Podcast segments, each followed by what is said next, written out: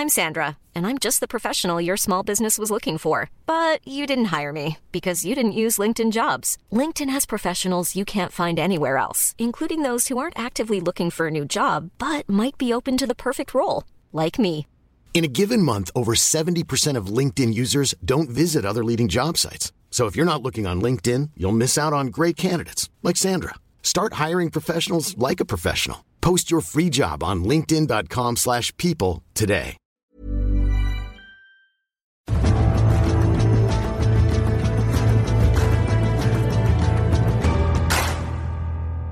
Es ist der 24. März und wir melden uns natürlich auch heute wieder mit einer Ausgabe von Viral, dem Sportupdate in der Corona-Krise. Welche Auswirkungen hat die Pandemie auf den Sport, vielleicht auf meinen Sport ganz speziell?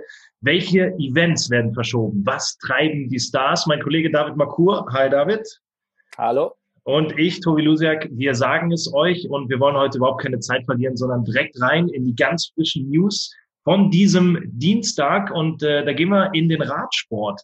Denn äh, trotz der Corona-Krise soll offensichtlich die Tour de France 2020 erstmal nicht verschoben werden, sondern zum geplanten Termin, das wäre der 27. Juni bis 19. Juli stattfinden. Das hat jetzt äh, Frankreichs Sportministerin erklärt. Ich äh, trage euch einfach mal das Zitat vor, was da, ähm, mit dem sie zitiert wird. Es ist von zentraler Bedeutung, dass die Veranstaltung durchgeführt werden kann. David, das klingt erstmal wie eine Meldung äh, etwas äh, aus der Zeit gefallen, oder? Kann man das anders bewerten? Ja, total. Also ähm, muss man, glaube ich, genauso bewerten, wie du gerade gesagt hast. Ich kann mir nur vorstellen, dass sie damit eben auf den Faktor Zeit anspielt. Ähm, bis Juli ist noch ein bisschen Zeit. Ich ähm, habe sieben Tour de France vor Ort äh, mitgemacht und ähm, kann einfach nur sagen, also wenn, glaube ich, eine Sportveranstaltung unmöglich ähm, ohne Zuschauer stattfinden kann, dann ist es ein, ein großes Radrennen über drei Wochen, also eine Grand Tour. Ähm, es ist einfach faktisch nicht machbar, das Ganze abzuregeln. Insofern, du hast völlig recht. Also ich kann mir einfach nicht vorstellen, dass dieser Termin haltbar ist. Ähm, ja, du hast es ja eben schon gesagt, man spielt wohl mit dem Gedanken, am Ziel und am Start keine Zuschauer zuzulassen. Allerdings, da liegen ja dann äh, meistens auch so um die 200 Kilometer dazwischen. Da bleibt dann abzuwarten, was sich die Veranstalter überlegen, wie man das kontrollieren will. Ja, also es ist einfach, um das vielleicht im, oder euch nochmal so äh, plastisch darzustellen, es ist halt ein Riesentross, ja nicht nur von Zuschauern, sondern insgesamt auch von Teams und von Beteiligten innerhalb dieser Teams. Das sind ja nicht nur die Fahrer, sondern eben auch alles, was da drum äh, noch ist, also der ganze Stuff, die sich jeden Tag durch ein ganzes Land bewegen. Und wir haben es ähm, bei der Tour in den Vereinigten Arabischen Emiraten gesehen, ja Anfang des Jahres. Die ist ja als erste abgebrochen worden, eben weil zwei Betreuer, zwei italienische Betreuer positiv getestet wurden. So, also da geht es gar nicht nur um die Sportler, sondern es geht um alles drumherum. Und insofern da glaube ich einfach nicht, dass es möglich ist, ähm, diese, diese Tour de France im Sommer an diesem Termin stattfinden zu lassen, wenn die Entwicklung so weitergeht. Äh, auch ein bisschen länger dauern wird es noch äh, mit der Champions League und der Europa League, die großen Fußballwettbewerbe, die quer durch Europa gespielt werden, immer so übers Jahr. Ähm, auch hier sind jetzt einige Entscheidungen gefällt worden, ohne dass man eine wirkliche Entscheidung äh, gefällt hat. Denn die Endspiele von Champions League und Europa League sind erstmal auf unbestimmte Zeit verschoben worden. Das hat die UEFA bekannt gegeben. Eigentlich hätte das Champions League Finale am 30. Mai in Istanbul stattfinden sollen, das Europa League Finale am 27. Mai in Danzig und äh, übrigens auch das Champions League Finale der Frauen ist verschoben worden. Es hätte am 24. Mai in Wien gespielt werden sollen. Also diese Termine sind erstmal nicht zu halten. Was man aber auch immer dann dazu sagen muss, ähm, man geht im Moment bei der UEFA noch davon aus, dass man das Spieljahr zu Ende bringt bis zum 30. Juni. Ich wage das persönlich zu bezweifeln, aber erstmal äh, hat man sich jetzt ein bisschen Zeit gekauft mit dieser Verlegung auf unbestimmte Zeit. Ich glaube, es ist ein Thema, was uns ähm, natürlich in den nächsten Wochen und Monaten beschäftigen wird. Du hast gerade gesagt, 30. Juni soll nach wie vor offiziell äh, Schluss sein und was da eben auch alles dranhängt. Ne? Also Stichwort Verträge, 30. Juni ist traditionell so der Stichtag, bis zu dem Verträge laufen. Deswegen für euch vielleicht nochmal so zur Info. Wir werden da natürlich auch in den nächsten Tagen immer mal wieder äh, Gäste zu haben, sind gerade in der Planung da dran, Leute einzuladen hier für diesen Podcast, um das Ganze etwas äh, ausführlicher nochmal zu behandeln. Also was bedeutet das eigentlich für die Vereine? Was bedeutet das für Spieler?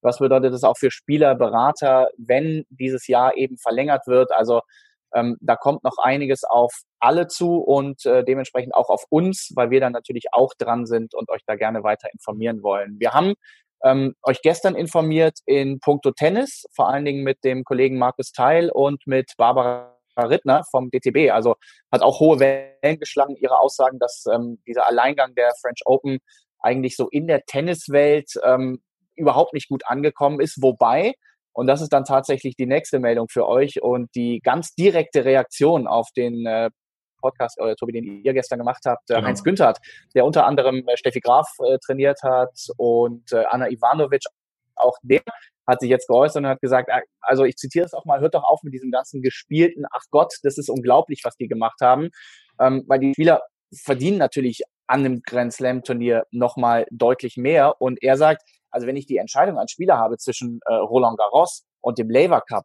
das kollidierte ja dann spielen doch eh alle die French Open. Also sollen sie jetzt mal nicht so tun, übertrieben gesagt, ähm, sondern hinten raus, put your money where your mouth is, ne, dann werden wir sehen, ähm, was wirklich gespielt wird. Ob sie alle nach Paris fahren oder ob sie nach Boston fahren zum Labour Cup. Und ich glaube, da äh, man kann gar nicht so sehr widersprechen. Also in der in der Sache hat Heinz Günther wahrscheinlich recht. Also wenn dieses Turnier da stattfindet, ähm, dann werden die meisten Spieler wahrscheinlich eher French Open spielen oder versuchen, die French Open zu spielen, anstatt äh, des Labour Cups. Allerdings, das war ja auch das, was Barbara Rittner gestern gesagt hat, ähm, sie geht erstmal davon aus, dass da noch ein langer Weg ist, äh, bis diese French Open da gespielt werden. Wenn es dann wirklich so kommt, dann ist es sicherlich äh, eine Geschichte, die man nochmal anders betrachten muss, wenn die French Open dann wirklich ihren, in Anführungszeichen, Willen bekommen und diesen Termin zugesprochen bekommen.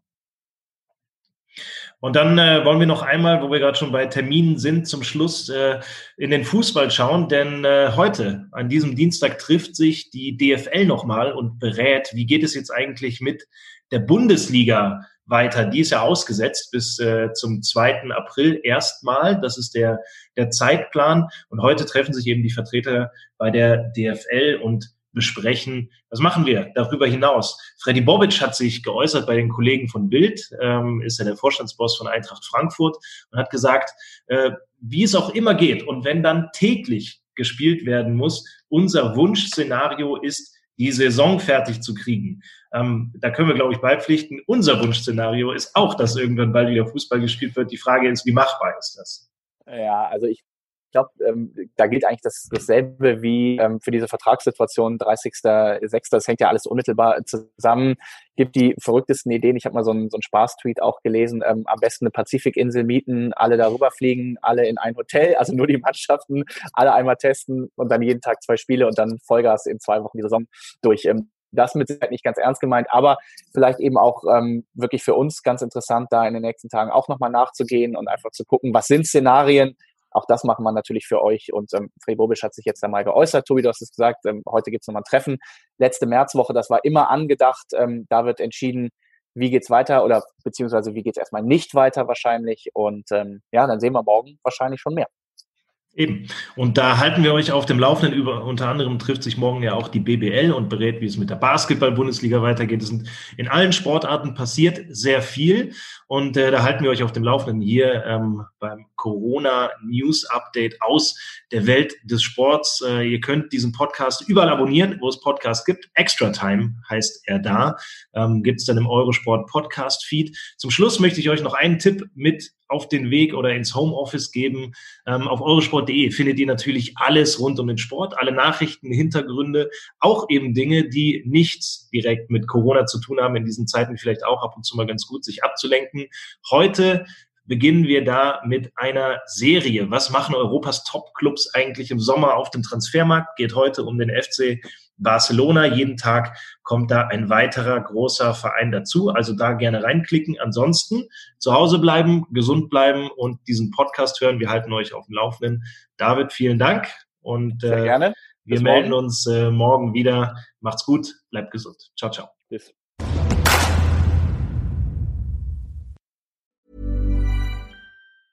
Mom deserves the best, and there's no better place to shop for Mother's Day than Whole Foods Market. They're your destination for unbeatable savings, from premium gifts to show-stopping flowers and irresistible desserts. Start by saving 33% with Prime on all body care and candles. Then get a 15-stem bunch of tulips for just $9.99 each with Prime. Round out Mom's menu with festive rosé, irresistible berry chantilly cake, and more special treats. Come celebrate Mother's Day at Whole Foods Market.